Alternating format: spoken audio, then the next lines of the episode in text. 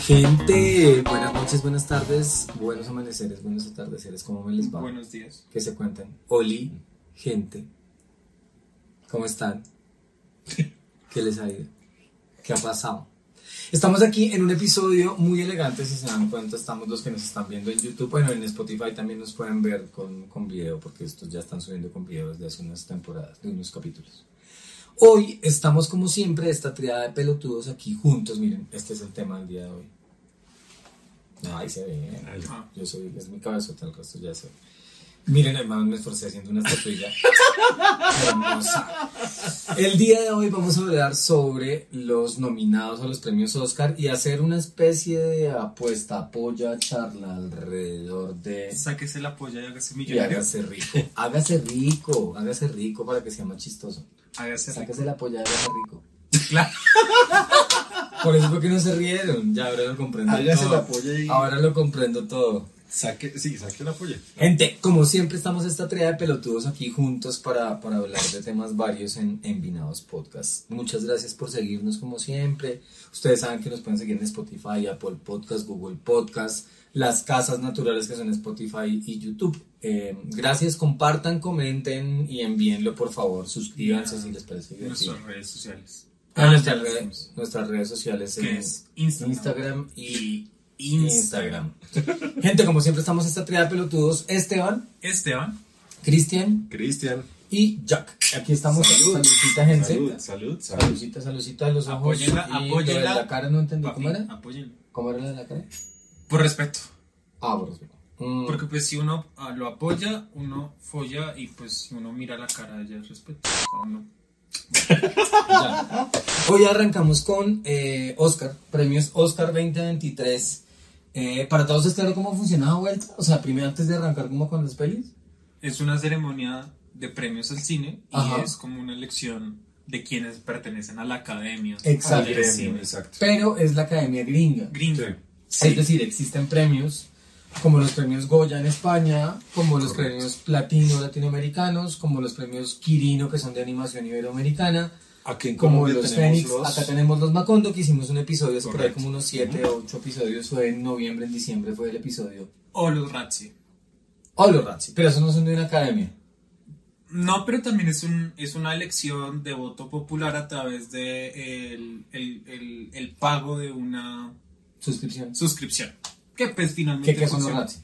Los Razzie son los anti-Oscar, usualmente se celebran un día antes y es todo lo peor del Es como cine. al revés, se como celebra la mejor película, películas. sino la peor película, la peor actuación, la peor todo lo que sea. Exacto. Este año no le llegamos, ¿no? Ha habido unos años anteriores que Colombia yo- logró llegar, pocos, pero ha logrado llegar ¿A los Oscar o a los Razzie? a los A los Oscar. Oscar. A los Oscar. No, los Los Razzie nunca no hemos estado. No, nunca, nunca ha sido una película tan importante. no tenía el... No, porque no son pelis que figuran. no, Ah, nunca han cierto. estado. No, Sí, nunca, sí, sí. nunca han estado. No llegan hasta allá. Hemos tenido, pa- pa- como resumen rápido, hemos tenido una película nominada a mejor película extranjera El colombiana, abrazo de la serpiente. El abrazo de la serpiente, dirigido por Ciro Guerra, producido por Cristina Gallego, de Ciudad Lunar Producciones. Mejor actriz.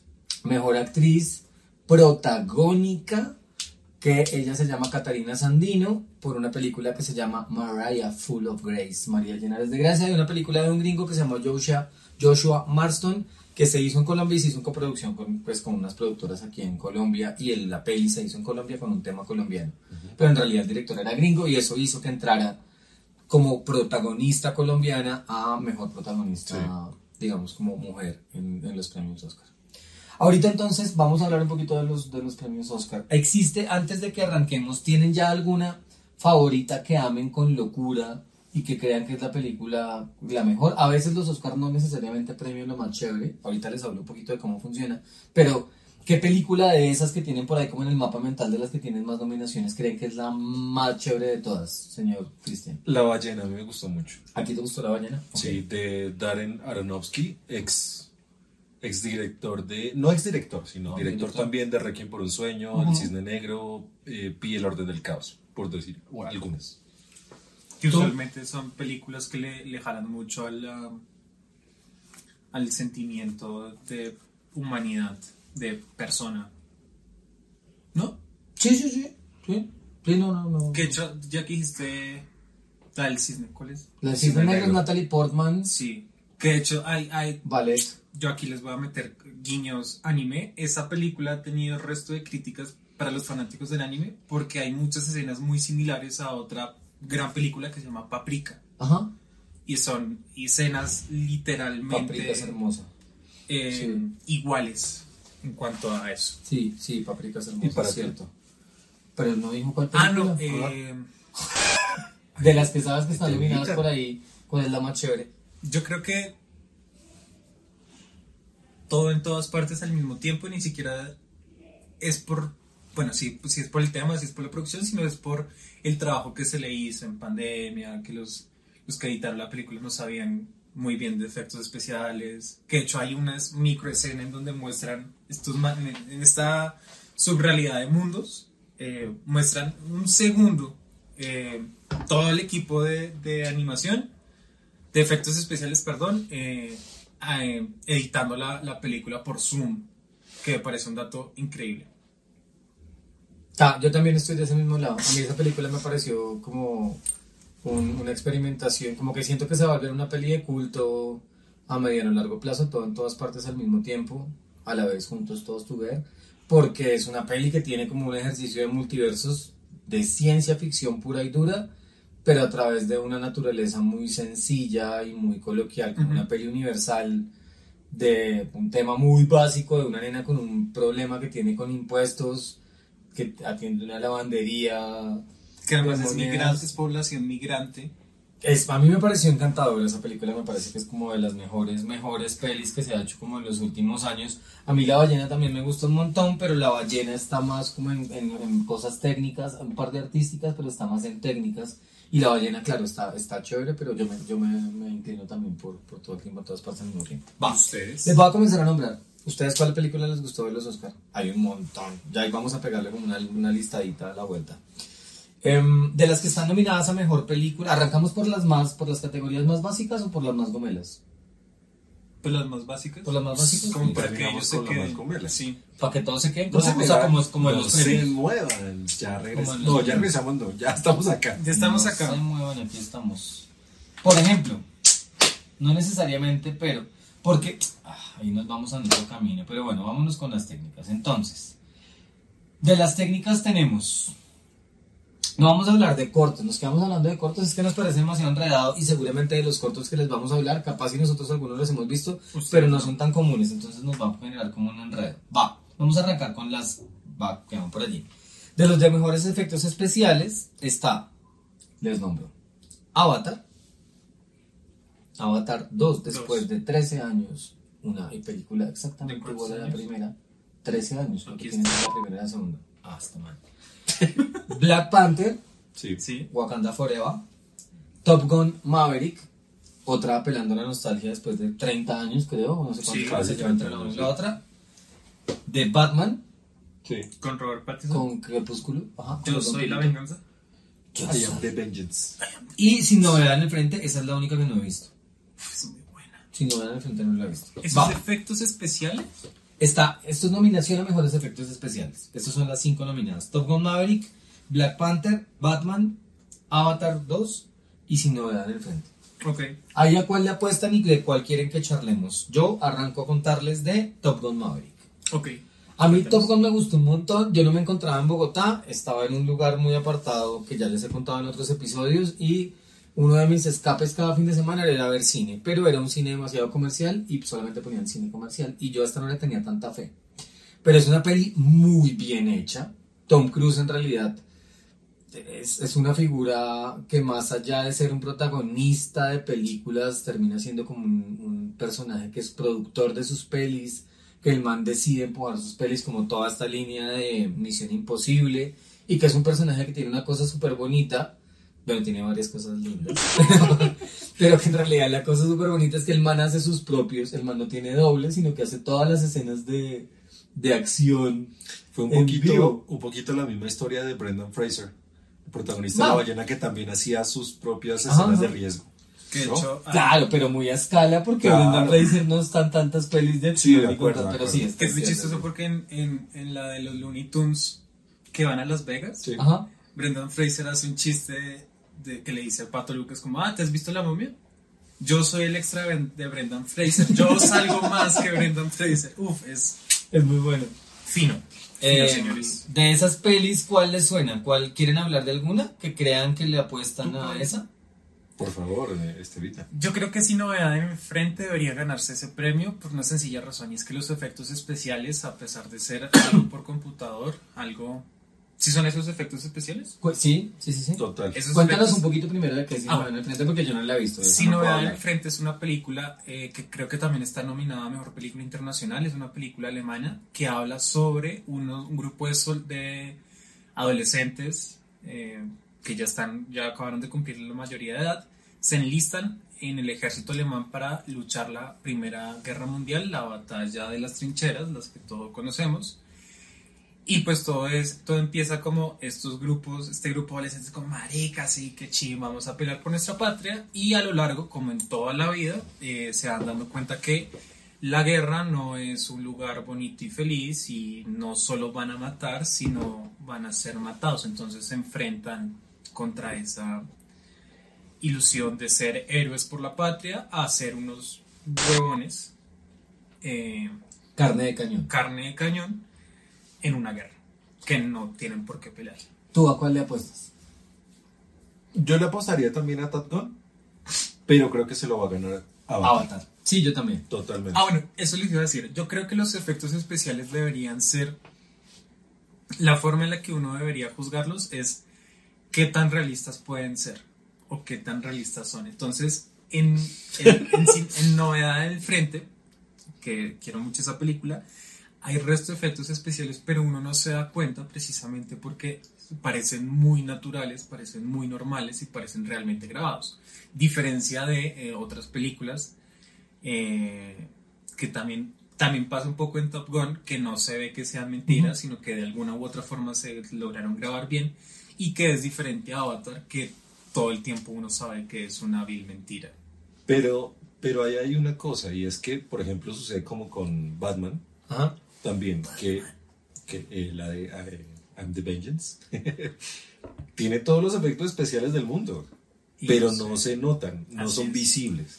Y desafortunadamente los Oscars en los últimos años o en las últimas generaciones ha jalado más hacia lo visible, hacia lo que no digo que esté mal, pero eh, ha jalado más ese tipo de criterio eh, en cuanto a los Oscar o en cuanto a lo cinematográfico que en cuanto a no se vea o no, o se vea o no se vea. ¿Sí? Vuelve y juega. De Batman tú no, tú no ves el, el CGI presente todo el tiempo, ni, ni lo maravilloso de las acrobacias o no sé qué. En Top Gun también es, es muy bien hecho. Sí. O sea, es muy bien hecho. Pero creo que Avatar es desafortunadamente lo... Yo me quería volver a un concepto, o sea, como que Esteban le propone como, como que sea realista y que no se sienta, pero yo creo que en realidad el concepto, y me vuelvo, me pongo sombrero de profesor, y es que en realidad es la verosimilitud lo importante en el, en el mood de También profesor Indiana Jones.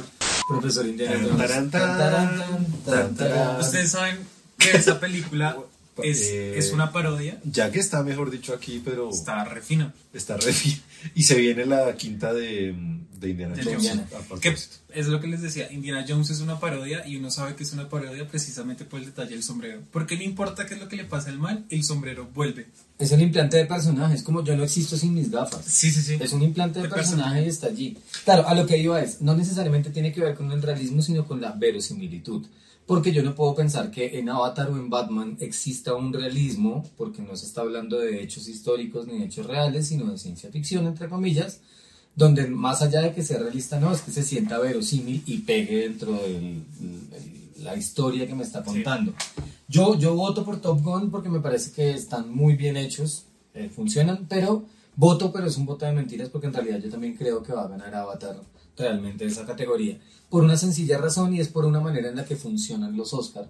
Los Oscars son votos de los, todos los asociados a la academia, todas las personas que están, digamos, como vinculadas a la academia y para estar vinculado a la academia tienes que haber estado nominado a una película o tienes que haber estado con una película seleccionada en un departamento particular. Entonces lo que ocurre es que la gran mayoría de las personas que votan en cada categoría, porque en el caso de que uno sea seleccionado para votar, quiere decir que trabaja en ese oficio particular. Entonces un poco se vuelve una especie de, proceso endogámico donde no votan por otros que son externos, sino que pasa lo mismo. En animación, por ejemplo, pasa un resto con Pixar o con Disney, que es el mismo parche de Disney que ha estado nominado de las, no sé, el 80% de las veces, pues entre ellos mismos se terminan votando por más de que haya pelis que sean un poco más importantes. Acá un poco siento que Avatar va por allí y realmente los logros tecnológicos no son tan grandes en realidad con respecto al anterior, pero sí generan un espacio muy bonito, visual. Sí. De, de, y el de ruido sensación. también, el ruido Ajá. también, es decir, eh, la gente o el mood de Avatar, el ruido que se le hizo de la promoción de 13 años después de la segunda parte de Avatar que fue tan famosa, para mí personalmente, a mí no me, no me gustó del todo esa película. Ajá. Y no porque fuera mala, sino porque creo que es eh, la, la, mm, el ejemplo que yo pongo es cuando te sirven una sopa con demasiados ingredientes muy caliente. Es como Avatar, demasiados efectos especiales, visuales, el no sé qué, lo verde, la fotografía, el punchi, ta, ta, ta, ta, ta, ta, ta, que uno termina concentrándose en otras cosas diferentes al tema, que no es que esté mal tampoco, pero a mí me pasa eso. De acuerdo. Ahí, ahí también hay una cosa fue que se hicieron un disparo en el pie, se hicieron una zancadilla y fue que en medio de la promo estrenaron nuevamente la Avatar 1 en salas de cine. Y mucha gente fue engañada, o eh, no sé si engañada porque en realidad nunca decían que era Avatar Confundida. 2. Fue confundida a ver, a ver Avatar 2 y vieron como, ah, es la 1. Como era muy parecida a la primera. Pero como además fue hace 13 años, mucha gente le dio como una nueva lectura y volver a ver y funcionó, pero fue como una zancadilla porque no fue el, pues no era la segunda película, era la primera. pues. De hecho, yo siento que es una secuela un poco innecesaria porque en la primera ya nos dan un cierre y ya este, el inicio de esta segunda es un poco muy rebuscado y entonces vuelven a los mismos personajes de antes. Reviven un personaje, es la misma cosa pero en el agua, es como los chistes tontos, como, sí, es como una era en tierra, aire y la La- esta es tierra, agua. Y es parte, y es parte de una trilogía, ¿no? No, de hecho van a ser cuatro Es peli- una saga, cinco ajá. películas. Es una saga. Que Ah. ahí uno dice como son de esta yo ustedes saben que yo adoro los cómics Marvel superhéroes no sé qué pero hay películas que yo tampoco justifico o sea mm, mm, o sea, no justifico desde ningún punto de vista por eso mismo porque son películas hechas justamente para como in- intermediarios de otras películas mejores entonces para qué haces esto o sea Que de hecho pues está una chimba que algunos universos les, los extiendan como para saber un poco más de los universos, como de la fauna, como de la flora, de la flora. Es una chimba que nos muestren que hay naves de tierra, naves de agua, Mm. naves de aire y naves de fuego. pero eso lo pudieron haber hecho en un comentario a la primera o sea, Al- exactamente. No O te que necesitaba una película entera para poder otro tipo eso. de De contenido. formato, algo cross o transmedia, y queda severo, como lo que pasó con eh, ay, la serie animada de Matrix, Animatrix. Animatrix. Ahora, yo por ejemplo, mm, quería decir algo ahí con respecto a efectos especiales. Me volví a ver Titanic en cine en su aniversario número 25. Cuando las boletas estaban a 5000. Cuando estaba, sí, cuando estaba, que eran 3D, Sí, sí. que era Jack, eh, Rose, Rose, no, te amo Rose. Que los dos cabían en la tabla. Pero es que ahí la cosa es diferente a Avatar claramente. Los efectos especiales. de Estamos hablando porque es el película- mismo director, por las dudas. es Sí, James sí, Cameron. James O sea, Cameron, lo estamos trayendo acá porque es el mismo, 1997. es es, el mismo es director. James Ladrón Cameron. Porque Titanic no es de él. Ajá. Es, es una. Avatar, Avatar es Pocahontas. Bueno, no importa, y Sí, también ven pero- en otros lugares diferentes. Pero bueno, sí. Bebe, No, digamos, muy Titanic, digamos que ahorita que la volví a ver, eh, a renombrar, yo pues adoro esa película. Y adoro el contexto y adoro la historia, adoro todo, todo lo que tenga que ver con esa película. No sea tan romántico. Pero aparte de ser romántico, es que eh, yo me enganché mucho con esa historia antes de conocer incluso Titanic. Ok. O sea, conocí el Titanic y la historia del Titanic mucho antes de eso. Pero volví a verla porque la vi la primera vez en cine en el 97, la vi hace 10 años cuando salió en el, el- para el estreno de los 15 años y la volví a ver ahorita. A los 30, ok. Parce, eso es como la gente que ve Betty la Fea en Netflix durante. Ya no está ni siquiera hay que la Sí, que la terminan y no la entiendo, vuelven a no ver. entiendo. no Sí, pero pues yo quería ver Está qué bien. tal se La veía en gente puede 4K y en feliz. 3D. Entonces, Esa es una tontería. ¿no? Yo iría por ver a Kate Winslet. También, Cosita rica. también. Cosa perfecta y bien hecha. Sí, También. iría Ahora, ir a ver a Kate inclusive hoy en día, ahora que vi- va mi comentario, a que inclusive hoy en día con toda la tecnología que tenemos, con todo el 3D avanzado, los efectos de Titanic no se ven mal para esta época. No. Es decir, están No, no, muy bien hechos y bien. creo que la película es muy digna en ese sentido. De hecho pasa como en la primera Jurassic Park. Sí, Sí. Están muy bien hechos. Total, total. Entonces creo que eh, si tú ves bien películas de hace 25 años en efectos especiales, entonces no tiene ningún sentido tener a Avatar nominada cuando todo es CGI. ¿Sí? Esa es mi, mi, mi- O sea, debería mi estar, perspectiva. debería estar en peli animada. Yo iba a decir exactamente lo mismo. No necesariamente en peli animada, pero pues no tendría por qué llevarse el Oscar. Y yo creo que se va a llevar el Oscar Yo también a esa- creo. esa Sí, película. de acuerdo. ¿sí? O sea, no creo que le compita ni Top Gun, ni Maverick, ni, ni, ni Top Gun. Maverick, ni Batman, ni nada de esas O- vainas. ¿Cómo Ay, lo que tú decías? Si no eran diferentes. pero Casi eran no. Pero esperen, avancemos porque ya llevamos un resto y no, ni Sí, hemos sí. pasado categoría. Banda sonora. Si no eran diferentes otra vez. Ajá. Babylon, cosa deliciosa.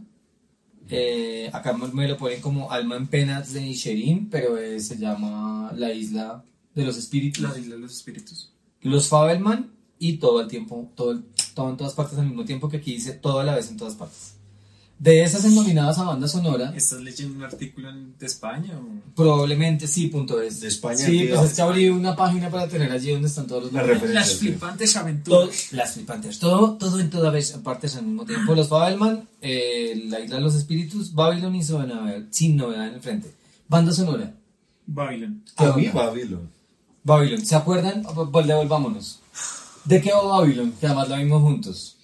Babylon en la Paréntesis, yo no he visto Babylon, pero algo que a mí me gusta es que como me gustan las películas, la, la música, antes de verme una película, veo, escucho el, el OST, el OST o el soundtrack de la misma, O el BSO. o el PSO, Ajá. y luego me la veo. Ya escuché el soundtrack de, de Babylon y me parece una chimba. A mí, el, a mí el, el, el soundtrack de Babylon me parece impresionante. Son de los mismos, del mismo parche de La La Land. Ajá, Entonces ahí ya mismo director, de hecho. Sí, pero yo no tenía las expectativas claras en que iba a ser, o sea, que la música iba a estar tan presente. Y sí está muy presente. Lo que pasa es que no es un musical, no es una película musical. Y eso creo que es importante mencionar. Claro. Ahora, Babylon se centra en la historia de tres, tres o cuatro personajes en la época del cine mudo, de la- del traspaso del cine mudo, Ajá. o el paso del cine mudo al cine sonoro. Sí, Todos los silente, dilemas. Silente, no mudo, silente. Chilente que, mal llamado cine mudo, ¿no? Pero, pero es, es, el, es el paso de ese cine silente al cine sonoro, incluyendo todas las cosas y los dilemas que tiene que pasar cada un actor, un director, un productor, no sé qué. La película está muy bien hecha. Pero yo tengo mis, mis- y creo que lo comentamos en ese momento Sí, sí, sí. Cuando, cuando fuimos a verla, y es que la película tiene, en términos de banda sonora, bien, pero creo que están ya sobrepasando sus... eh, como el cierre digno de una película. explícate más. Yo la volví a ver después en cine. ¿Y qué te parece? No, fue una, fue una experiencia, pues ya la había visto, entonces fue una experiencia diferente, pero además lo que ocurrió es que primero es autorreferencial. Entonces, todo esto de La La Land, que fue una peli que tuvo como un gran mm, Correcto. consumo y también le fue más o menos bien en los Oscars en el año que se estrenó. Película Que es el maravillosa. siguiente. Película hermosa. Pero a mí, por ejemplo, no me gusta la... la- ¿No? Te puedes retirar. Señor, muchas gracias. Con permiso, disculpen ustedes, ¿no? Gracias, No, básicamente porque no me agradan los, los musicales. A mí tampoco, pero me gustó. Técnicamente está bien hecha, yo digo que Sí. está bien hecha fotográficamente, musicalmente, en dirección, en producción, todo. Pero a mí personalmente la película no me, no me cuadra en muchas cosas. ¿Tan, tan? Claro.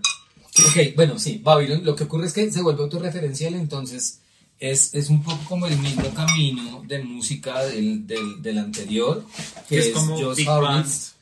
Sí, es una Big Band jazzera, pero aquí tiene más sentido, mm, Está mejor acomodada. justo porque es la época tal Claro, cual, exacto. entonces está un poco más pegada, pero es autorreferencial porque en muchos momentos, a mí me pasó, que eso lo comentábamos, me pasó ir a que eh, todo el tiempo yo escuchaba la melodía de La La Land y era como el mismo tema, desarrollado de manera diferente, pero era el mismo tema. Me parece que, que eso fue campeón y funciona bastante O sea, bien. supieron hacer mm, supieron hacer, digamos, el, el- Es que no hay nada más campeón que tú escuches algo que reconozcas, pero que no logres conectar, pero ya te pega por allá emotivamente Claro, algo. claro, claro. Es como reciclar algo. A ver, eh, Dime. es como poder, poder eh, musicalmente haber metido, sin ser musical la película, haber metido la banda sonora perfecta. y, y vincularla con la historia de una manera digna, chévere, Sí. bonita. Sí, sí, Eso a mí me gustó mucho, mucho Sí. de la película. Y La Isla de los Espíritus, como para hablar de otra y no quedarnos solamente con esta, eh, la vi de hecho ayer.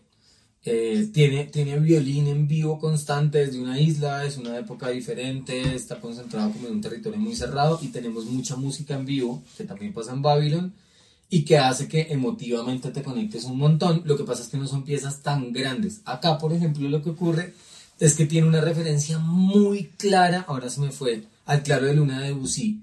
Ya. Tiene, tiene como una, una jalada de, de- del mismo tema, arranca, no sé, los primeros cuatro compases, que sé yo, pónganle 15 segundos, 20 segundos, es igualito y uno está esperando que agarre, agarre e, e inicie el, el claro de luna de Lucy y no es otra cosa. Y es como, y, es, y eso logró, a mí por lo menos me tocó la fibra y estuvo bien interesante. como Y es algo, es algo de las películas y del cine que aún sigue conservando esa, esa idea romántica del cine. También en el montaje que se decida la película, en el montaje que decida o en la intención del guion o lo que sea. eh, y esto, un saludo para Juan Mario porque siempre hablamos de lo mismo y es que el, el montaje se traduce desde el guion mismo y se hace desde el guion mismo, desde la escritura de la idea. Entonces, eh, es algo que no ha, no ha llevado más allá, sino que por el contrario creo que se está devolviendo a sus raíces, a una cosa más emotiva, una cosa más eh, linda, jalada hacia las escenas emotivas. Vuelve y juega, viendo Titanic desde de- de hace 25 años. La banda sonora de Titanic es absolutamente maravillosa. Te y acompaña, y, y- y acompaña emotivamente las cosas. ¿sí? Además está este man, eh. Leonardo DiCaprio. Pero Leonardo DiCaprio no era tan... tan... No era tan chima en ese momento. Vamos a hablar de eso, que el man sigue envejeciendo pero sigue teniendo novias de la misma edad. O sea, el man cada vez tiene ¿Ah, más sí? años y No, tiene... Se, se parece a alguien que conozco. Cambia de-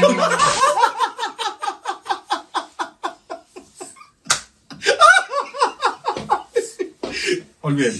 Saludos. Eh, no, marica, ya es un extremo. Ya yo creo que podría No. volverse un, un, un... Qué chistoso. Te- póngale atención. Cuando las, las chicas de Leonardo DiCaprio cumplen cierta edad, el man siempre Claro. busca una excusa para terminarles. La única amiga eterna que tiene DiCaprio es Kate, Kate Winslet. La pues amiga. Es amiga nomás. No, pareja, las parejas del man, todas están alrededor de los 20 años. El man sigue creciendo y todas sus parejas siempre son de 20 años. Que de hecho yo tengo una teoría y no es por excusarlo, porque pues eso no hay que excusarlo, es que el man lo intentó con su mejor, con esta parcera nunca le cuajó y está en un proceso de... Yo creo que él se quedó en la fama de los noventas. Y ahí quedó, sí. de- En el que total. tenía 22, 23 años finalmente en ese momento. Y creo que el man se quedó en ese mood Ujú. de relación Tiene en complejo de relación, Peter relación. Pan. Debe Ahora- existir un complejo de Leonardo DiCaprio. Uy, sí, total. Bueno, eh, ¿con cuál seguimos? Ah, bueno, antes de que, de que cambien, en 1900, en 1922, en Sin novedad en el Sin frente. novedad en el frente, lo que pasa es que la película es constantemente uno está atento al, al sonido en cuanto a los sollozos, gritos, eh, exageraciones, en cuanto al drama. Y es que la música pasa desapercibida. La música también es re linda porque además está dentro de la época de la Primera Guerra Mundial, dentro del concepto alemán de música, dentro de lo que se consumía que puede que en esta parte del mundo no se, no se relacione porque pues, no hemos tenido una relación directa con Alemania, mucho menos musicalmente. Hemos tenido más como de Inglaterra, Estados Unidos, México y Latinoamérica. Pero es que la música pasa desapercibida precisamente por lo que uno está viendo. Entonces hay, hay, hay escenas demasiado dramáticas que es una, deberían verla, tienen que verla, porque además es un concepto de, de guerra, es antiguerra, es antiguerra alemán, es antiguerra alemán pre-nazis, es guerra anti-alemán pre-nazis, Primera Guerra Mundial, que más es re lindo porque la vi con, mis- con mi papá. Mi papá decía, yo creo que él se vio como un poco identificado porque decía, marica, uno, uno de joven es muy huevón y va a una guerra a matarse, pero es que la música pasa desapercibida precisamente por lo que pasa alrededor, es algo mucho más visual.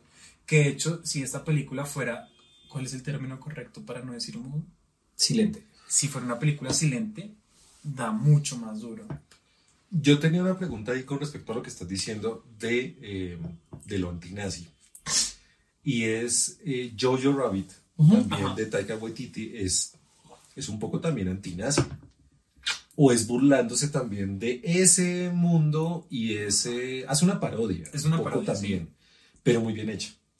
Muy bien hecha. Desde lo dramático es, es algo súper bonito. Si no la han visto, véanla, porque es pecado cinematográfico, como decimos nosotros, no verla. Realmente. Eh, y la música, por ejemplo, ahí volviendo a la banda sonora, juega un papel bien importante. Sí, señor. Ahí sí destaca, porque a pesar de que sea Alemania nazi, la música no es alemana. Es De algo hecho, más comercial. Pues de hecho colocan la primera, la introducción a los créditos es la I Want to Hold Your Hand de los Beatles en la versión que hicieron en alemán. que además es. eh, y al final de la película también aparece Heroes de David Bowie, que es un poco, mucho, mucho más comercial, precisamente gringolizado. Ese es otro tema, porque es Alemania, gringa, enemigos, etc. etcétera. Y Va, entonces, ¿qué se mejor canción. ¿Quién va? Mejor canción está Black Panther con Lift Me Up. Está RRR. ¿Vimos esa película? Yo sí la. Uy, Por favor. película tan buena. Se llama Natu Natu. Está em, de Top Gun Maverick. Está Hold My Hand de Lady Gaga. Y están de todo, en todo el tiempo, todas partes al mismo tiempo. This is Life de David Byrne. Que a mí lo que pasa con las canciones es que para mí se pierden un poco ya las, las canciones en medio de ojalá ganara Nada tú, nada tú de RRR. Si no la han visto, es una película india absolutamente increíble. Con, Hindú. No, India. India. Porque No, India. es cuando se refiere al A la religión. Ah, Ajá. ok, ok. No, es india, es una película india. Ah, porque es de la India, país, India, ok. sí. Em, de acción absurdo, pasado como limítrofe, como con la serie B en el sentido de la exageración de lo que ocurre, pero con mucho billete y Madre. una preparación increíble también de una guerra en India, con dos bandos absolutamente Que se iba a hermosos. decir que además es la reinterpretación exagerada del colonialismo inglés dentro de sus pequeñas colonias en India y la independencia de, de, de la India. Precisamente, nosotros en, este, en esta parte del mundo no lo entendemos, pero los personajes que están ahí son personajes históricos que refieren, digan ustedes, a un Simón Bolívar, como para entenderlo, y que sí son significativos. Es una interpretación de esa independencia india, pero es que es una ching. Uf. Sí, yo ahí por ejemplo me voy o por Hold My Hand de Lady Gaga o por Up de Black Panther. Lo que pasa es. con- Continúa, sí, es que ya. No, a mí me gustó, a mí me gustó Black Panther. En su, en su, eh, es decir, Black Panther ha sido una de los, uno de los, de los casos aislados de- del universo Marvel en que las películas van dos. Eh, tanto la primera como la segunda son, son universos muy bonitos, son películas muy bien, muy bien hechas, muy bien diseñadas. A mí la música me gustó mucho y la canción original de, de Black Panther me parece que es finita. A mí me encantaría que ganara esa Ok. pero también con RRR creo que la cosa funciona muy bien. Sí, lo que pasa es que es difícil como por los votos en realidad, o sea, como que capaz es un ejercicio bonito que ganara, pero, pero yo le veo muy, la veo muy compleja para que llegue realmente. Ahora, también ahí los votos están, yo no sé si ligados también a la película o también al artista. sí, claro. finalmente, Pues cuando- Gaga suma puntos por todos Exacto. lados. Creo que pasó un poco lo mismo cuando ganó eh, Adele con Skyfall de James De Bond. James Bond, ajá. eh, que es la banda sonora Sí. y la canción, pero también creo que jalado también porque es Adele. Porque claro, Sí. claro, claro, claro. No Sí, es que la canción esté mal, no es, Es que la canción esté mal, y es canción. la canción. Pero, pero creo que también jalado por Adele, porque es Adele. Dentro de mi análisis musical, precisamente porque me gusta la música, veo dos cosas. Y es que en, en Ed Maverick, como tú dijiste, es la atracción de lo, de lo nostálgico, porque es una película noventera, porque es una película que además de ser noventera maneja la música que se manejaba en ese momento y que daba al público. Lo que pasa es que actualmente esa película está dirigida a ese público que vio la primera, por lo cual el artista más cercano a ese público es Lady Gaga, por lo cual uno se siente mucho más como Ahora, también toca, atraído. toca reseñar que en Top Gun la primera, la banda sonora es súper icónica. Ajá. La canción central de Top Gun es súper icónica. De las mejores bandas sonoras del cine. Entonces creo que apelaron también a esa misma Nostalgia. eh, fórmula Sí.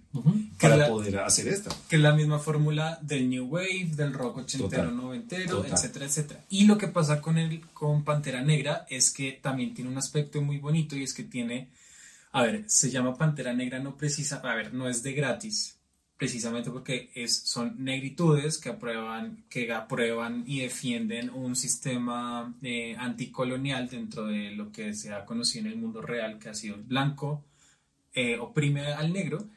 Y la música siempre ha sido como este tema eh, racial. Entonces la banda sonora de la primera película era música africana, rap neoyorquino, hip hop, gangsta, que es netamente un sonido característico de las negritudes gringas. Total. Gringas. Total. Y precisamente al final de la, de la, de la canción del villano, de- no me acuerdo, de la primera película, eh, que se llama The Kings of the algo, no sé qué, hacen mención de eh, I am the King T'Challa, que es la canción que pasa al rey T'Challa. Y en esta película pasa exactamente lo mismo, apunta a una nostalgia racial anticolonialista, porque el villano realmente de esta película es el coloniali- colonialismo Y el latino. y es latino, entonces apunta a... eh, ¿Cómo se llama esto? Eh, se me olvidó el nombre. Eh, eh, minorías, que no son tan minorías, sino que son mayorías espa- eh, esparcidas, que se sienten solas, y que le apuntan a ese público no solo negro, sino latino negro, latino africano, negro africano, etcétera, etcétera. Hay como para cerrar el, el tema con Black Panther también, yo creo que Ahí ese es el éxito. Ahí está Rihanna. Y ahí es está dentro de la colaboración porque son cuatro gatos que están allí. Rihanna es la voz.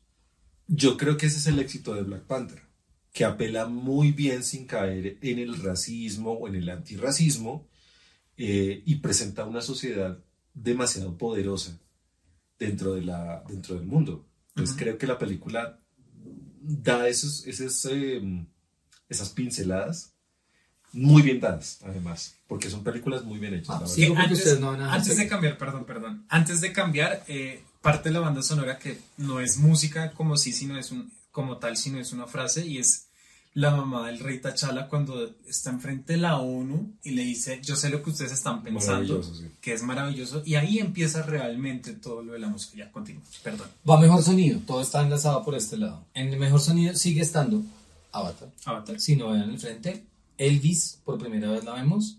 Batman, que ya estaba. Y Top Gun Maverick. En mejor sonido, ¿cuál creen ustedes que es ese mejor sonido? Yo creo que se va Elvis. Elvis. Yo no creo. Yo creo que se va Top Gun Maverick. Bueno, Elvis, Elvis lo que pasa, pero es que volviendo otra vez al, al A la nostalgia. Porque es. Oscar, claro. Para, porque no es música, Sí, no, no, es no, no, banda no, no. sonora, es No, y no tiene ningún sentido que estuvieran como mejor banda sonora o mejor música tampoco Elvis.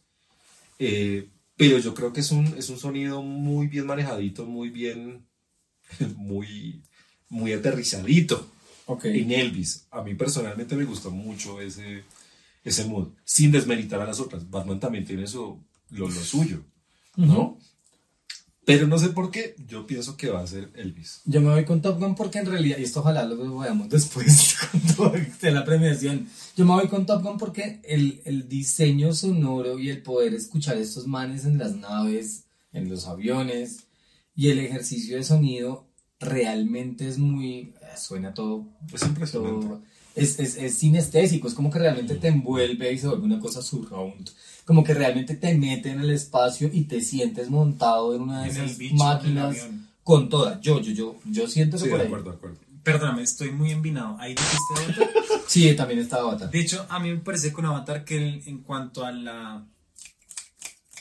No sé cómo decirlo, como dentro del entorno de la película musical, sonido, el hecho de las máquinas, el bosque, los bichos, especies, animales, incluso los mismos sonidos, eh, voy a decir huma- humanos, pero no son humanos, de los, de los seres, de los Navi, también me parece eso como que muy, muy seductor, porque sin estar a ver, te combina el bosque y la máquina y sin estar dentro del bosque y la máquina te hace sentir estar dentro del bosque y la máquina. Como que eso te envuelve son, son round. Y con Elvis me pasa que es que es una bio, biopelícula. Que pasa lo mismo con, con la de Freddie Mercury, que pues, son canciones Eo. son canciones icónicas, son, son sonidos llamativos, son icónicos, que no creo que esté muy justo que estén. De acuerdo. Y está bien, Sí, está sí. perfecto. Sí. Aunque a mí con Avatar me pasa lo mismo que me pasó con la primera. La primera estuvo nominada a 14 Ajá. nominaciones al Oscar, todas las técnicas y todas las duras, y al final no pasó nada con, con Avatar. Ujú. Pero creo que es en ese mismo mood Sí, de, de demasiadas cosas al mismo tiempo, Tiempo. todo en todas partes al mismo tiempo. tiempo, pero con Avatar, ¿sí? Demasiado, demasiado, demasiado de todo, creo que te, te, te atortola un poquito. sí, Mejor maquillaje y peluquería. ¿Quiénes están? Si no vean enfrente, está en todas las técnicas. Batman, Black Panther, Elvis y The Wally, The Whale, la ballena. ¿Con qué se van? Yo me voy con The Whale, sin ninguna duda. ¿Esta qué sección es? Como Maquillaje y vestuario. de Wally. Digo, mentira, perdón, perdón. Maquillaje y peluquería. Y peluquería. esta parte. Maquillaje y peluquería. Yo quisiera decir que ganara The Whale, pero no sé por qué va a ganar Avatar. No. O sea, no sé, no sé, no sé, no sé. Avatar no está. Avatar no Eh, está. perdón. eh, Si no van frente, Batman, Black Panther, Elvis y The Whale. eh, Black Panther. No, Black Panther tal vez gane en vestuario, que es la que sigue, pero no, en esta no. Para mí, o sea, la, la, la, la, mi posibilidad es o Elvis o The Whale. Yo voy a hacer mi, mi Pero yo crítica rápida. Whale. Lo que pasa con Elvis es que es algo fácil, entre comillas, porque la el personaje ya existió, el personaje ya tuvo una estética, ya tuvo un maquillaje y es fácil recrearlo. Fácil, entre comillas, Hay una referencia clarísima. Hay Ajá. una referencia. En Black Panther pasa exactamente lo mismo y es que como se habla de negritudes, se habla de cultura africana, ya hay una referencia mucho más densa. En novedad, en Sin Novedad en el Frente es exactamente lo mismo que pasa en todas las películas de guerra, que es eh, el desangramiento, las heridas, eh, la muerte, etcétera, etcétera. Pero con The Way, ay, perdóname, pasa algo muy diferente y es que no ha habido alguna película que se centre exactamente en una persona con una característica que es ser obeso. Para mí la única relación que hay, eh, que es una relación más o menos terrible, es eh, el profesor. ¿Cómo se llama? Profesor Chiflado. Eddie Murphy, Mm. En el que Big este Mama. man, o Big Mama, que es este mismo man transformado en muchos personajes como con obesidad, pero en una clave de humor y de comedia Lo completamente es que este, diferente. este de de, de, de la ballena Yo huevo. yo no creo que no, no se lo Uf, gane. O sea, no, brutal. muy, muy difícil que no se lo vaya a Brutal. Esa película Muy, creo muy que es mi favorita de, de Esa película te mueve por Todos lados. que tengas problemas alimenticios, que tengas problemas con paternidad, que tengas problemas con docencia o siendo estudiante, que tengas problemas emocionales en cuanto a relación, en amistad, te pega en cualquier momento, en cualquier, no importa lo que pase, y eso te ayuda a entender mucho más el, el, el, el- maquillaje y Todo el mundo. todo el mundo, sí. Pa, ahora sí, vestuario. ¿Quién va? Vestuario está Babylon. Margot Robbie es, Es que un es ser época. absolutamente increíble. Es de Todo el tiempo está despeinada, menos mal no está en maquillaje y peinado, pero, pero el vestuario y toda la adaptación está increíble. Black Panther, todo el diseño es recreado y la ropa es increíble. Hay un par de diseñadores de- de vestuario me perdonan los diseñadores de modos, hay una diseñadora de modos que espero que nos vea, que sabe y que hablamos de eso hasta hace poquito, pero hay una diseñadora de modos que se atraviesa con, con Black Panther y que tuvieron ejercicios de moda contemporánea, de alta costura contemporánea, que el diseño es una cosa impresionantemente bella. Todo el tiempo, en todas partes al mismo tiempo. Elvis, en tanto la recreación de lo que ya existe un poco en la línea de lo que contaba Esteban hace un rato, y el viaje a París de la señora Harris, que no tengo ni idea de qué película es. Esa no me pasó por mi mente en ningún momento. Lo que pasa es que en esa película, al igual que en Babylon, lo, lo que ocurre realmente es que son cosas de época. Entonces pasa lo mismo con Elvis y es que ya es algo establecido que se recrea con los materiales y las cosas que se tienen, sin desmeritar precisamente lo que son, porque es muy difícil recrear lo que es antes con lo de ahora, etcétera, etcétera. Eso es lo que, lo que hablo de esas tres películas, que es Babylon, eh, Elvis. Viaje a París y Elvis. Yo ahí me voy con Black Panther. Yo no, no tengo dudas. Estoy igual que. A mí me gusta mucho Babylon, en ese sentido. A mí me pasa que con Black Panther, yo estoy con Babylon, con Black Panther lo que pasa es que es una interpretación de mitología latina, mitología africana, vestimenta africana tradicional indígena, vestimenta latina indígena. Y no quiere decir que esté mal. No está mal, Muy bien no hecho. está mal. De hecho, eso es lo más bonito y es que muchas eh, ONGs en cuanto a la apropiación de las negritudes y, y- y el sentido latino, el sentido indígena, felicitan mucho esta película precisamente porque sí tiene un trabajo de Muy exhaustivo, Exhaustivo. realmente con respecto al diseño. diferente a otras películas como La momia, que es con Brendan Fraser, que ahorita le estábamos hablando, que es básicamente estereotipo eh, egipcio. Pasa con eh, esta película de Eddie Murphy de Rey, Un Rey en Nueva York, que es puro estereotipo africano. En cambio, aquí en, estas, en, en esta película es realmente se metieron en el papel de buscar telas, contextos, por qué se usa esto, por qué se usa lo otro, que eso me parece muy valioso. Sin embargo, yo creo que a mí me gustaría que ganara Babylon. Esa es mi, mi Ok. favorita para A, a mí también me gusta, me gustaría que ganara, pero yo creo que está más en Black Panther porque Sí, construye un universo a partir del vestuario De y es un universo nuevo, no de recreación, sino que crea un universo Claro, nuevo. que coge cosas reales, pero lo modifica algo. A un algo universo diferente. alterno que no tenemos. De acuerdo. Película, eh, categoría maravillosa de la vida. Gente, por favor, espero hayan visto todas esas películas. Mejor película de De animación. Red, Mm. Disney, Pixar. El monstruo marino. Netflix, Pa, El gato con botas, DreamWorks, que está bien. DreamWorks, Y Pinocho. Guillermo del Toro, cosita. De Guillermo del Toro. No la de Disney. Guillermo la de del Toro. Disney no está. Porque de hecho, la película de Pinocho de Disney está nominada a los Razzie. Sí. O sea, a lo peor de la animación, a lo peor de la actuación, porque también está nominado Tom Tom, Hanks. Hanks. y a banda sonora, si no estoy mal. Para mí, y ojalá sea así, Pinocho, Guillermo del Toro. Guillermo del Toro. Sí. ¿Qué película? Guillermo del Toro. Uf. Uf. ¿Qué película? Yo, yo tengo, ¿Qué yo tengo película? una cosa importante y es que para mí los pandas rojos, en la vida en general, seres humanos pandas rojos o pandas rojos de la vida real, son como un, un- un pilar por allá extraño, grande. Rep me parece una película increíble, técnicamente está muy bien hecha. Tiene una cosa increíble y es que está dirigida por mujer, producida por mujer y con un equipo muy grande femenino alrededor de un tema femenino que me parece súper necesario e importante, pero eh, pues salió al tiempo el mismo año y está en la misma nominación No, con Guillermo del Toro. Eso fue y como... Pinocho está absolutamente No, pues eso fue como, como en el 94, Pulp Fiction, Ajá, eh, Forrest Gump ajá, y Sueños de Fuga. ajá. Que O sea, son ¿de dónde escogemos? Tres películas Pero, preciosas. bueno, volviendo otra vez a, a, a Mejor Animal, para mí Pinocho. Qué Sí, película tan espectacular en la vida, Tal no cual. solamente en la técnica de animación, que es muy buena, eh, es Guillermo del Toro siendo Guillermo del Toro, Cosita. dándole alma a, a- a- unos, a unos muñecos, a, a la animación misma, a la historia misma, haciendo su propia versión, sino que también además eh, es una película fuera de contexto. Es decir, él apela de nuevo al, al stop motion, tipo Coraline, tipo Frankie Winnie. eh, El extraño eh, mundo de Jack. El extraño mundo de Jack, que son técnicas, eh, él, lo decía, son técnicas de, de realmente esto es cine, esto es películas, esto es arte, ¿no? Y no solamente eso, sino que la historia es fantástica.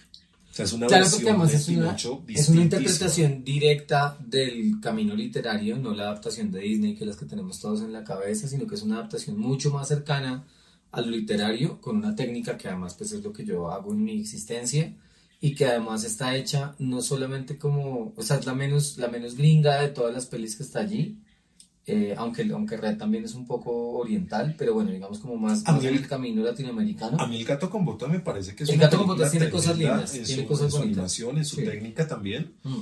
muy similar a Spider-Man en su, en su mood, Sí.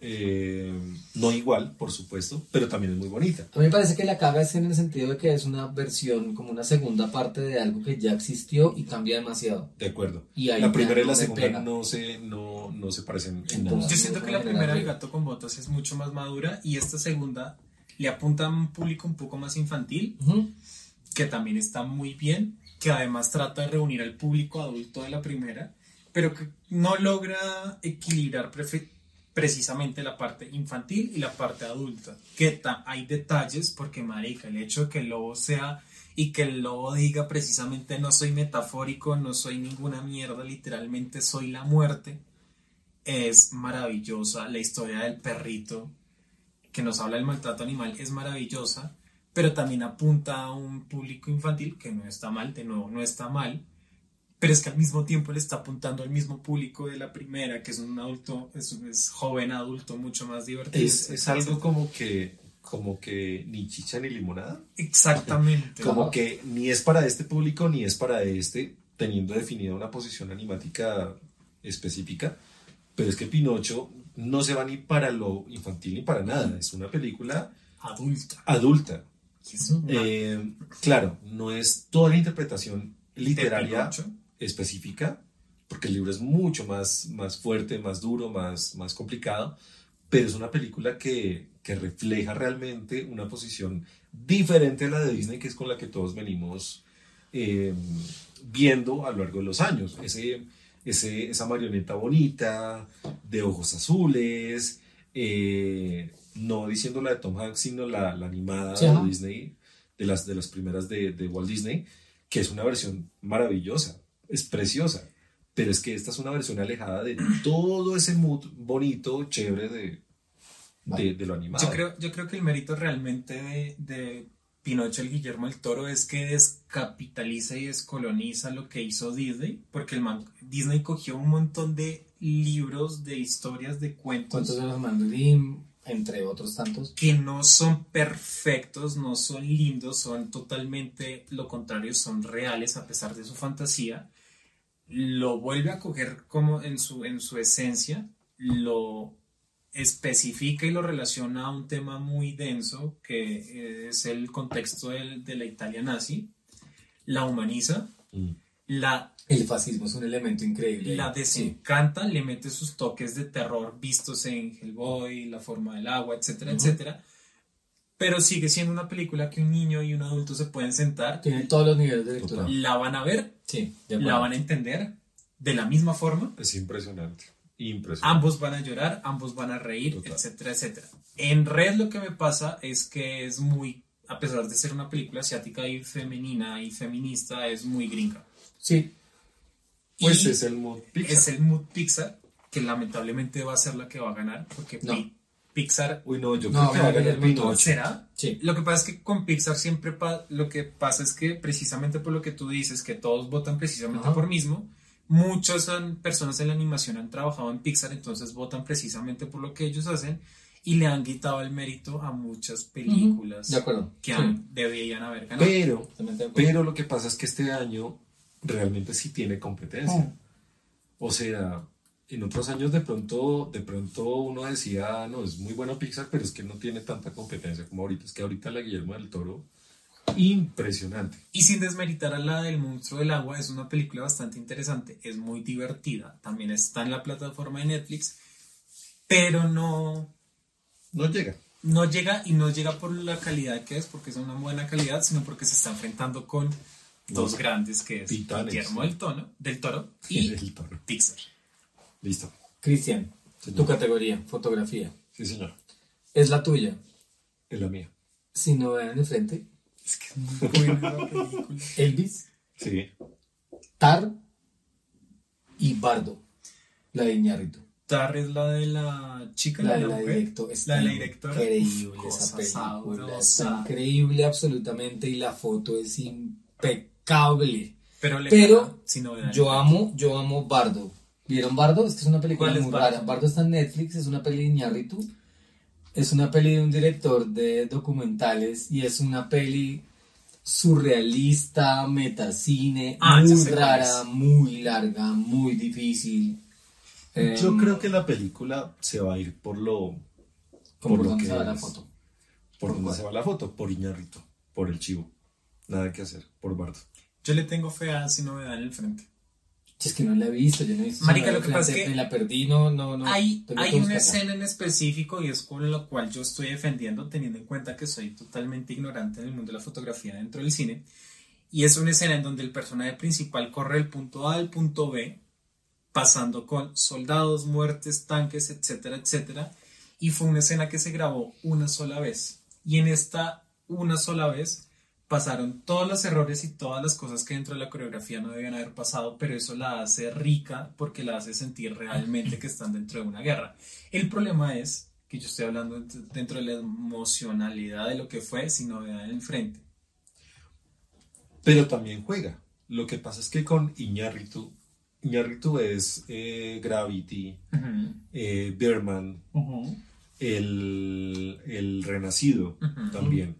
Y ese tipo de fotografías de Iñárritu son emblemáticas. Sí, ¿sí? visualmente son No espectaculares. es el estilo que yo, que a mí me gusta de la fotografía, pero es una fotografía impresionante, porque es, es lo que digamos, no solamente en iluminación, sino, sino también en cámara, es el como el ejercicio perfecto eh, visual de las películas. Así es. A mí me gusta mucho Bardo. Me parece Bardo está también chévere. me voy con Bardo. Sí. Si no gana si novedad en el frente, que no va a ganar, va a ganar Bardo y yo voy a estar feliz. Montaje. ¿Quién va? Tar. Top Gun Maverick.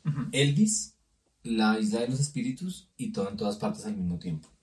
Yo ¿Tar? creo que todo en todas las No, todo en todas partes al Tar mismo o tiempo. todo para no, es montaje, marica, y era lo que tú decías hace un Ah, bueno, sí, claro. Es como un equipo, la- el montaje no es hermoso, efectos especiales hechos en, en cámara, entre comillas, con muy poco presupuesto, entre, ah, en comillas otra vez, pero que en realidad es como un ejercicio muy bonito de cómo cuenta la historia a través de cosas muy reales, generando un entorno muy verosímil de la ciencia ficción. Lo que pasa es que contar ya son personas especializadas en hacer eso. Lo que pasa en, en todo el tiempo, todo en, todo en todas partes al mismo tiempo es que son personas, entre comillas, novatas, que se tienen que ingeniarla porque además les atraviesa la pandemia eh, para contar la historia de buena forma. Y entonces nos dan los guiños de, Pero de los Pero muy, los muy aparte de ese, del, del tema de si son o no son expertos, la película está muy bien hecha. Es que es eso. Para mí, o sea, refleja y no le, y no le, o sea, le compite fácilmente a las otras, pero sin, A lo que ves que contar es ya es gente que ya la sabe hacer y la hace muy Ujú. bien. Y en todo, todo, todo en todas partes al mismo tiempo son personas que no lo saben hacer y a pesar de eso lo hicieron excelente. Y eso también debe tener un mérito. Igual ahí yo me devuelvo a la isla de los espíritus. A mí me pasó algo particular que tiene que ver con el montaje y es que la peli, yo iba un poco desprevenido y la peli arrancó en un mood muy de comedia y muy ligero. Y a medida que va avanzando la película, cambia, comienza a cambiar ritmos, tiene una fotografía increíble y comienza a jugarte a otro camino en el que ya no es una comedia, sino que se vuelve una cosa muy trágica y muy ruda. Y creo que el montaje tiene gran parte allí. No creo que vaya a ganar, pero creo que es como un elemento importante porque juega contigo. Y es como que arrancas con una peli que parece una comedia, entonces como que te agarras de la película y te vas en un camino cagado de la risa y luego te pegan la puñalada. Y el montaje, digamos que juega un papel bastante importante. importante. Pero sí, de acuerdo, todo, con, todo todas partes al mismo tiempo me parece que está por ahí. Yo aquí tengo un pecado grande y creo que lo tenemos más o menos todos.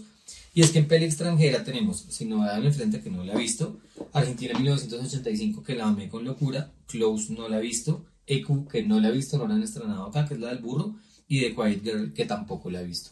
Yo realmente solamente he visto una película de estas. Sin Novedad en el Frente, Argentina 1985, Close, EQ y The Quiet Girl.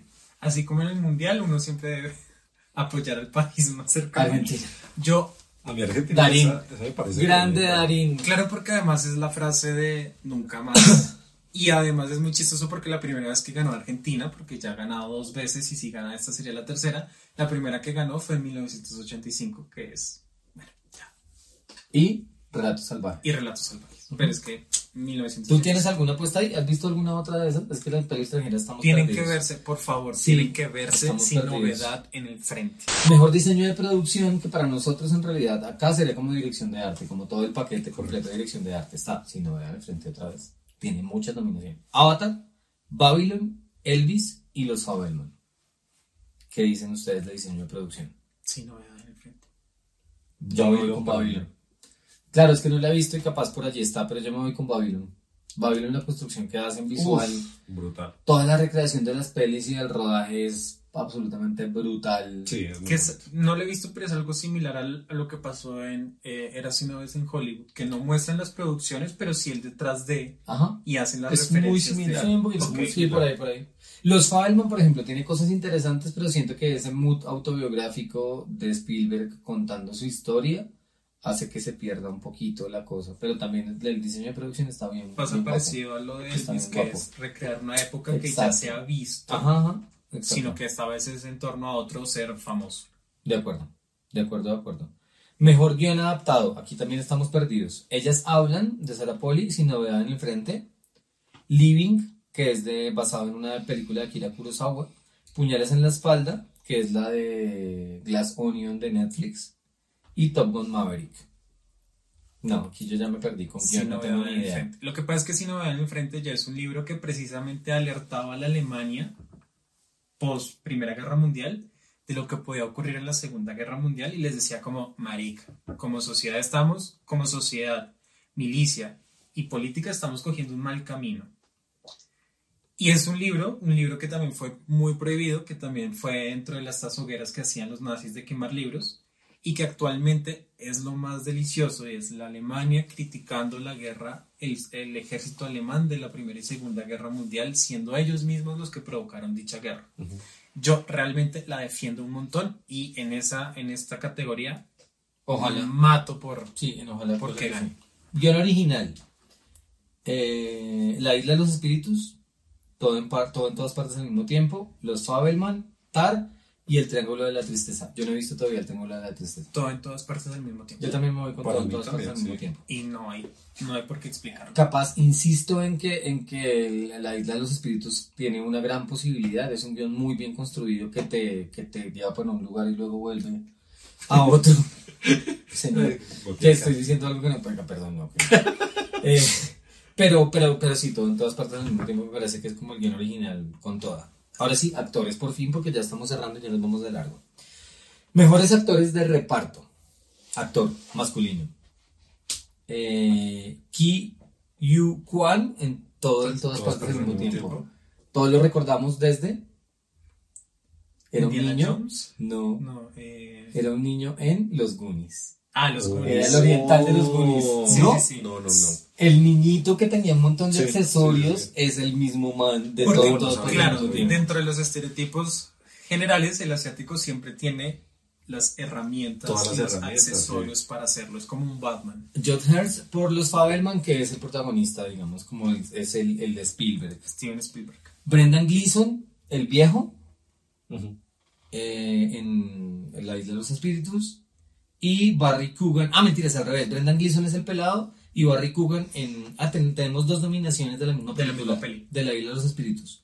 Está entonces todo en todas partes al mismo tiempo: el oriental, el papá del marido de la señora, eh, joven y viejo de La Isla de los Espíritus y los Fabelman con el protagonista. Todo en todas partes del mismo tiempo. Yo también me voy por ahí.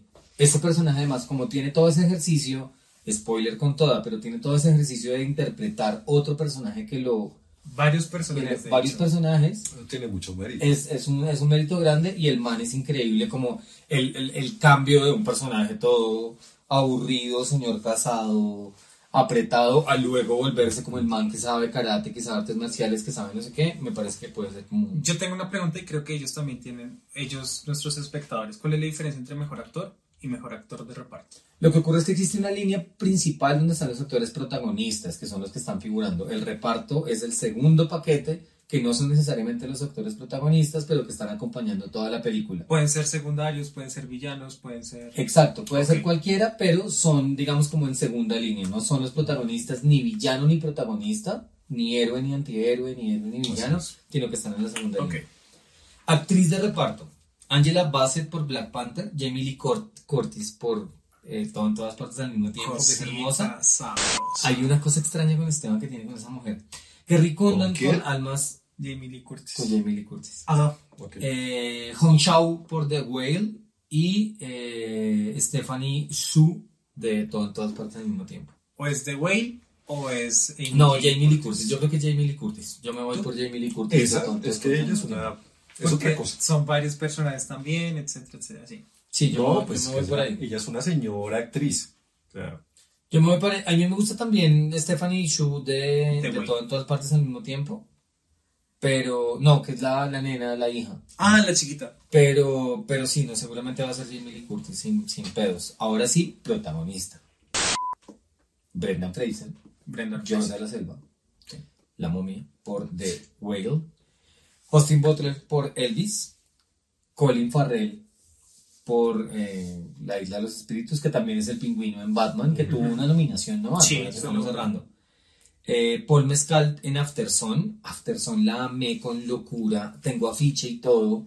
Es una peli que pasó un poco sin pena ni gloria, por lo menos en Colombia. Solamente estuvo aquí en cartelera un par de semanas en Cine Colombia y luego estuvo en la Cinemateca. Eh, y el personaje es increíble. Es una película dirigida por una mujer, autobiográfica, hermosa, reflexionando alrededor de la relación entre padre e hija de una familia disfuncional. Y está increíble. Y Bill Knight por Living, que no la he visto. No sé qué película será. Brendan Fraser seguramente creo que va a ganar. o Brendan. Fraser o Butler por Elvis, yo creo. No sé si Colin Farrell. Realmente yo, yo no le tenía tanta fe a Colin Farrell y en La Isla de los Espíritus estaba bastante bien. es buena. Igual que, que el de Elvis, pero pues es que decide, o sea, actuar como Elvis y hacer de Elvis no es tampoco sencillo. Y lo hizo muy bien. Pero creo que Brendan Fraser hace el papel de su vida en esta película. Es que es algo parecido a todas partes del mismo, todo en todas partes del mismo tiempo, y es que son. A ver, con Brendan Fraser fue. El man dejó de actuar un montón de tiempo. El man tuvo muchos problemas. El man llegó a actuar en una película que es re complicada. Después de hacer comedias de mierda. Después de hacer Además, comedias de, mierda. y comedia Disney humana, live action, que fue una mierda, menos Tarzan. Y llegar a hacer esta vaina, que con... Mm, de acuerdo. Impresionante. De acuerdo, de acuerdo. Impresionante. Protagonista y nos vamos a dar en la jeta. A ver. Ojo, Kate Blanchett por Tar. Esa película, yo no sé por qué no tuvo más nominaciones, pero es absolutamente increíble. preciosa. Ana de Armas por No. Blount. No, no, no. A mí esa mujer me parece la mujer perfecta. La. No, no, no soy. perfecto. ¿Usted está seguro de No, no, no. esa oración en No, no, este no. momento? No, es, es perfecta como en un 50%. Ah, Ya, ya he- hemos definido con mi pareja el porcentaje y estaba superior al 50, entonces no, no, no, Ok. no. Tengo una que, que es un poquito más arriba. Michelle Yeoh por todo en todas partes al mismo mismo tiempo. Y Michelle Williams por Los Fabelman. Tar. Kate Blanchett, Ana de Armas, Michelle Yeoh o Michelle Williams. Kate. Yo no, yo no puedo con Ana de Armas. Para mí la interpretación de Ana de Armas en, en, en The Blonde es... No, no puedo... Yo no, no puedo creer que no pueda ganar. Para mí, Kate Blanchett también. ¿Sí? A mí también, yo, yo amo a contra Kate uno. Blanchett y me parece una, una personaje increíble en Tar, pero no, Pero la de no puedo ser Armas es objetivo. No puedo ser objetivo. Yo quiero hacer un paréntesis acá, y es que no se han dado cuenta que después de que Ana de Armas tuviera fama, muchas producciones latinoamericanas empezaron a tener títulos de Ana no sé qué. Aquí en Ah, Colombia hay una novela que se llama Ana de Nadie. Sí. Puede ser, puede ser. Mm. Y estoy muy seguro que es precisamente el éxito de Ana de Armas. Claro, lo que pasa es que ahí, en esa misma línea es que somos latinoamericanos, esta mujer es cubana, o sea, para mí es como no puedo, Kate Blanchett, amor total, pero no, yo me voy con Ana de Armas, No, pero Kate. seguramente va a ganar Kate Blanchett, sí, sí, Ta- creo que sí. Tar con todo. Mejor director, ya nos quedan solamente dos. Mejor director. Mejor director va. eh, La Isla de los Espíritus, Martin McDonough. Va Daniel Kwan y los Danieles. Y Daniel Schweirt en De todo en todas partes al mismo tiempo. Todd Field por Tart. Spielberg de los Fabelman. ¿eh? Y Robert Ausland por El Triángulo de la Tristeza. Yo no he visto El Triángulo de la Tristeza. Los Danieles. Los Danieles de todo el tiempo, todo, todas partes al mismo tiempo. Sí. A mí me gusta ese director. No, yo me voy por Martin McDonough de la Isla de los Espíritus. Yo no creo que ganen los Danieles, yo no creo que los vayan a dejar ganar mejor director. No, lo veo muy difícil, Lo averiguaremos. muy difícil. De hecho, capaz, y hasta se lo gana Spielberg. Mm, Aunque no. Pues es que Spielberg es Spielberg. Pero yo no creo. No. Los Danieles. ¿Qué sigue? Eh, mejor película. El que queda es mejor película. Y en mejor película hay un huevo de películas. Son, si no vean el frente, La Isla de los Espíritus, Avatar, Elvis, todo en todas partes al mismo tiempo, Los Fabelman, Tar, Top Gun Maverick, El Triángulo de la Tristeza y Ellas Hablan, que tampoco la he O visto. sea, son 10. Tenemos 10 películas nominadas a mejor película. Si no ven el frente, La Isla de los Espíritus, Avatar, Elvis, todo en todas partes al mismo tiempo, Los Fabelman, Tar, Top Gun Maverick, El Triángulo de la Tristeza y Ellas Hablan. Yo creo que en este punto, sin ver todas, no se puede dar una. Es difícil, pero yo me he visto casi todas. Me queda solamente, si no vean el frente, el triángulo de la tristeza y ellas hablan. 3 de 10. Las otras 7 las vi. Yo me voy por todo en todas partes al mismo tiempo. También. The Same. Yo creo que ahí sí, de mejor película se lo va a ganar. Mejor director no, pero mejor película sí se lo va a ganar. Ojalá. Amén. Yo creo que va a pasar lo que pasó hace como unos dos, tres años con la película coreana, también lo mismo. Eh, Parasite. Va a ser como el mismo, el mismo ejercicio, digamos. Lo que pasa es que los asiáticos siempre han tenido una forma muy diferente de ver el amor, la acción, el terror, el romance, el misterio y me parece delicioso que en este momento esta parte del mundo esté consumiendo la forma en la que ellos ven todo ese tipo de cosas. Así que sí, también considero todo, el- todo, el- todo en todas partes del Todo mundo. en todas partes al mismo Yo tiempo. también. Yo creo que es película merecedora. Amén. Ahora, ¿qué vaya a ser? No lo sabemos. Pero puede ser. Yo, por ejemplo, no le tenía tanta, tanta mm, Fe. a Parasite. ¿No? Es muy bueno. No, es buena, pero yo no le tenía fe a Parasite. Porque también raya como entre la comedia, terror, misterio. Sí, como que no. Pues no, el, el, el mood no, no me daba para que fuera ganadora y, y fue una gran sorpresa los Oscar. Cabe, res- cabe resaltar que nosotros no somos críticos especialistas en cine. Todo es bajo nuestra opinión. Ah, sí, obvio, ¿no? De acuerdo. Sí, no, es, es, es puro. Igual ustedes, gente, ¿cómo, cómo, le- cómo les va a ustedes? Me devuelvo para que, como un resumen rápido, ya estos minutos que ya nos vamos de largo.